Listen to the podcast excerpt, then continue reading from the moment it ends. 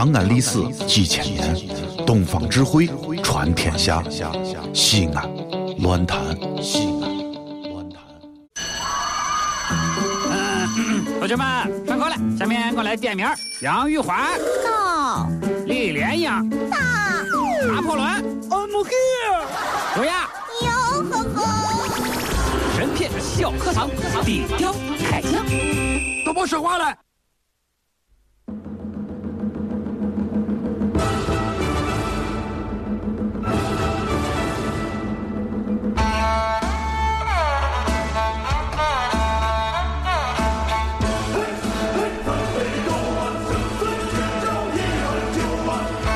来到神篇小课堂。今天我们来说一说《水浒传》第五十八回。朝天王离奇死亡之谜。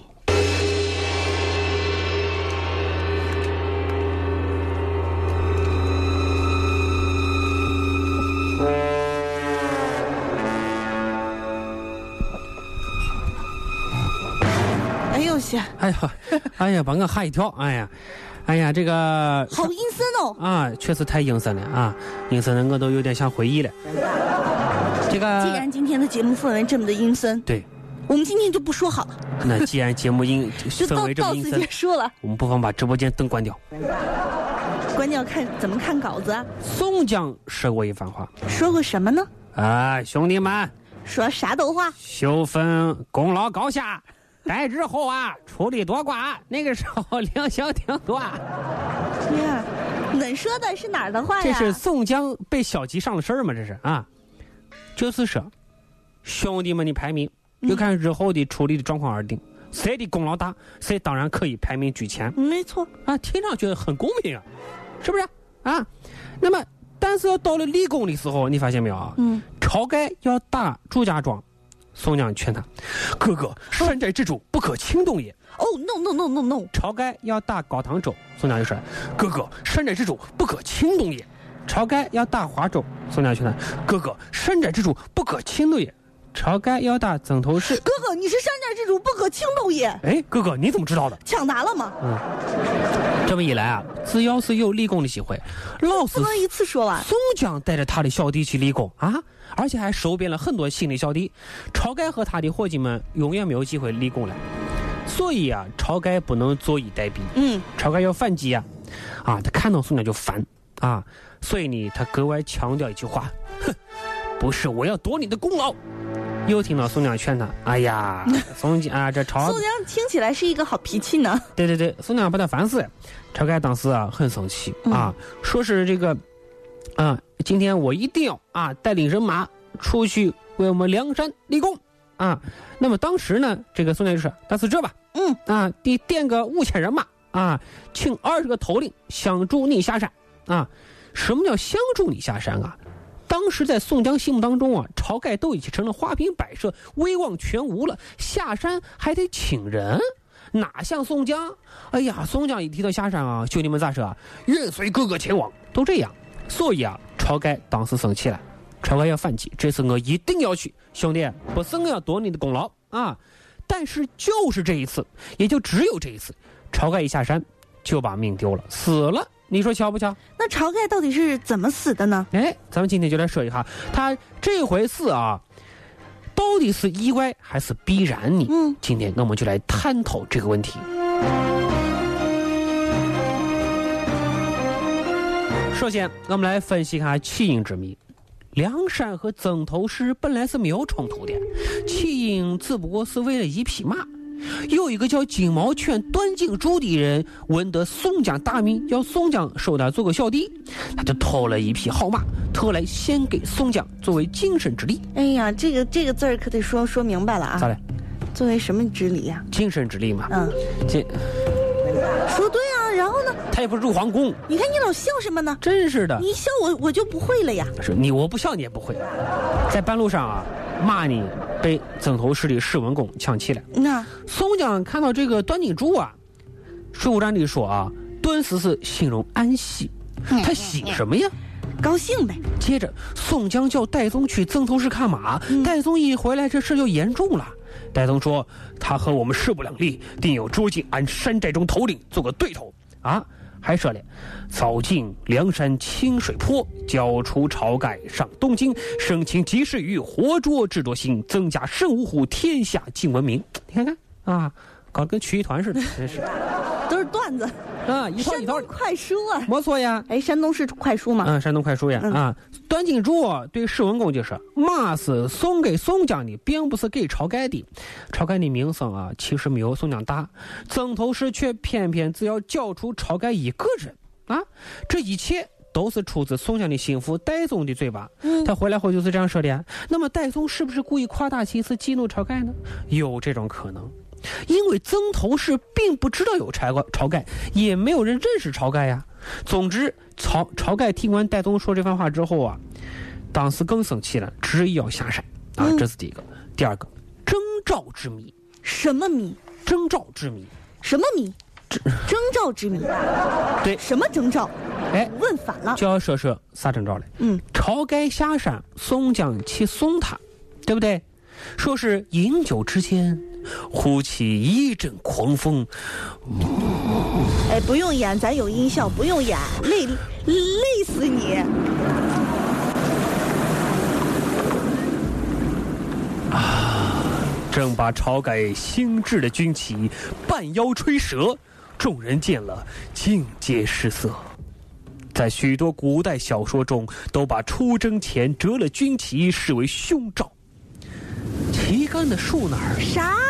一阵风突然吹来，把旗杆吹倒，把旗帜吹掉，这都是有可能的。但是，如果说一阵风刮来，把一根旗杆从半中腰刮断了，有也有可能啊，有这可能吗？有可能呀，因为树干脆嘛。除非是卓雅做的旗杆儿偏偏这种不符合物理学逻辑的怪事啊，就发生了。一阵风吹来，硬是把一根直挺挺的旗杆从半中腰吹断了，咋可能呢？为啥会有这样奇怪的事情发生呢？和晁盖的死真的是有必然的联系吗？所以，我们就来说说晁盖的中箭之谜。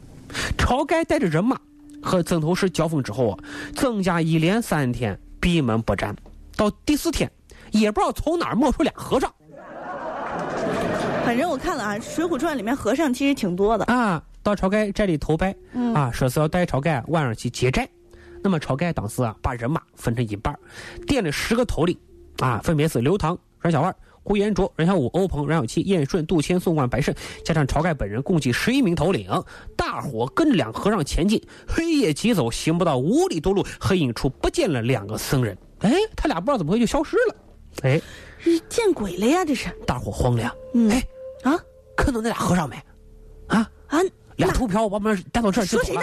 啊，啊！看见了，哎呀，大伙赶紧啊，朝着老路走，不到百十步，只见四下里金鼓齐鸣，喊声震地，一望都是火把啊！演太假了。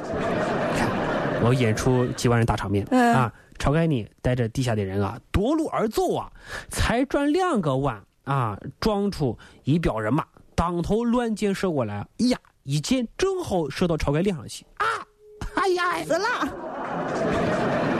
啊，晁盖很生气，你射俺哪不行，还射个脸上，对不对？把剑一拔，看那箭头上写着三个字儿史文恭。哎呀，其实啊，我觉得这一段啊是最奇怪的。嗯，《水浒传》里头这一段，中了埋伏不奇怪，但是奇怪的是史文恭既然要偷袭晁盖，何必在剑上面刻着史文恭的名字呢？这就明显让他明摆着知道嘛。啊！难道是栽赃陷害吗？而且既然是乱箭射，又何必在箭上涂涂这个毒呢？所以在场的一共是十一名头领，乱箭齐发射过来时，其他的十个人怎么就什么事儿没有？恰恰就晁盖中箭，你说巧不巧？啊？所以晁盖究竟是中了敌人的埋伏，还是被自己人暗算了呢？欲知后事如何，且听下集按分解。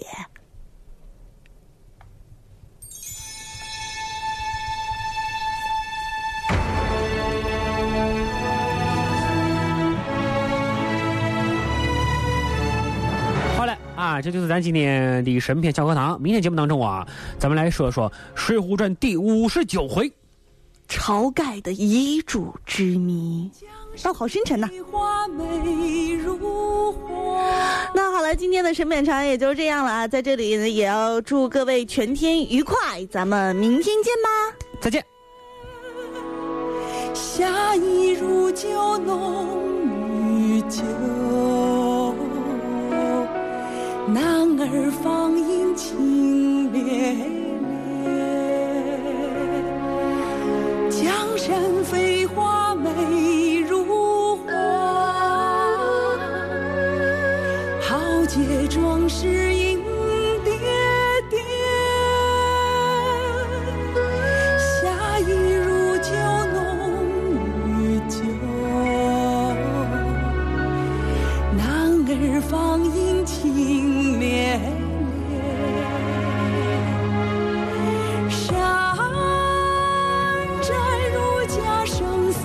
死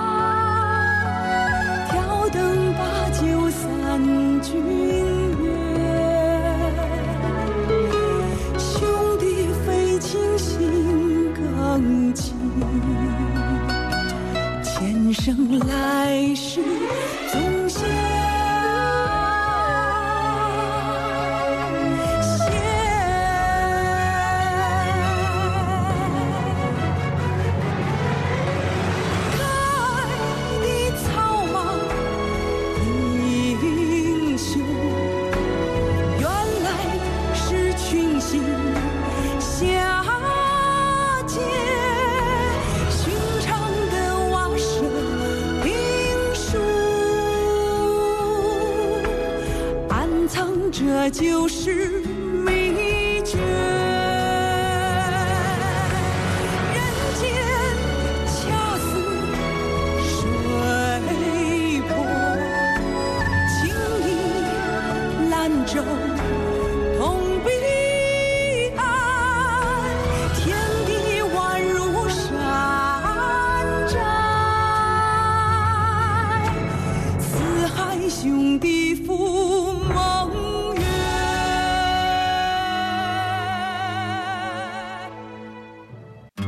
这里是西安，这里是西安论坛。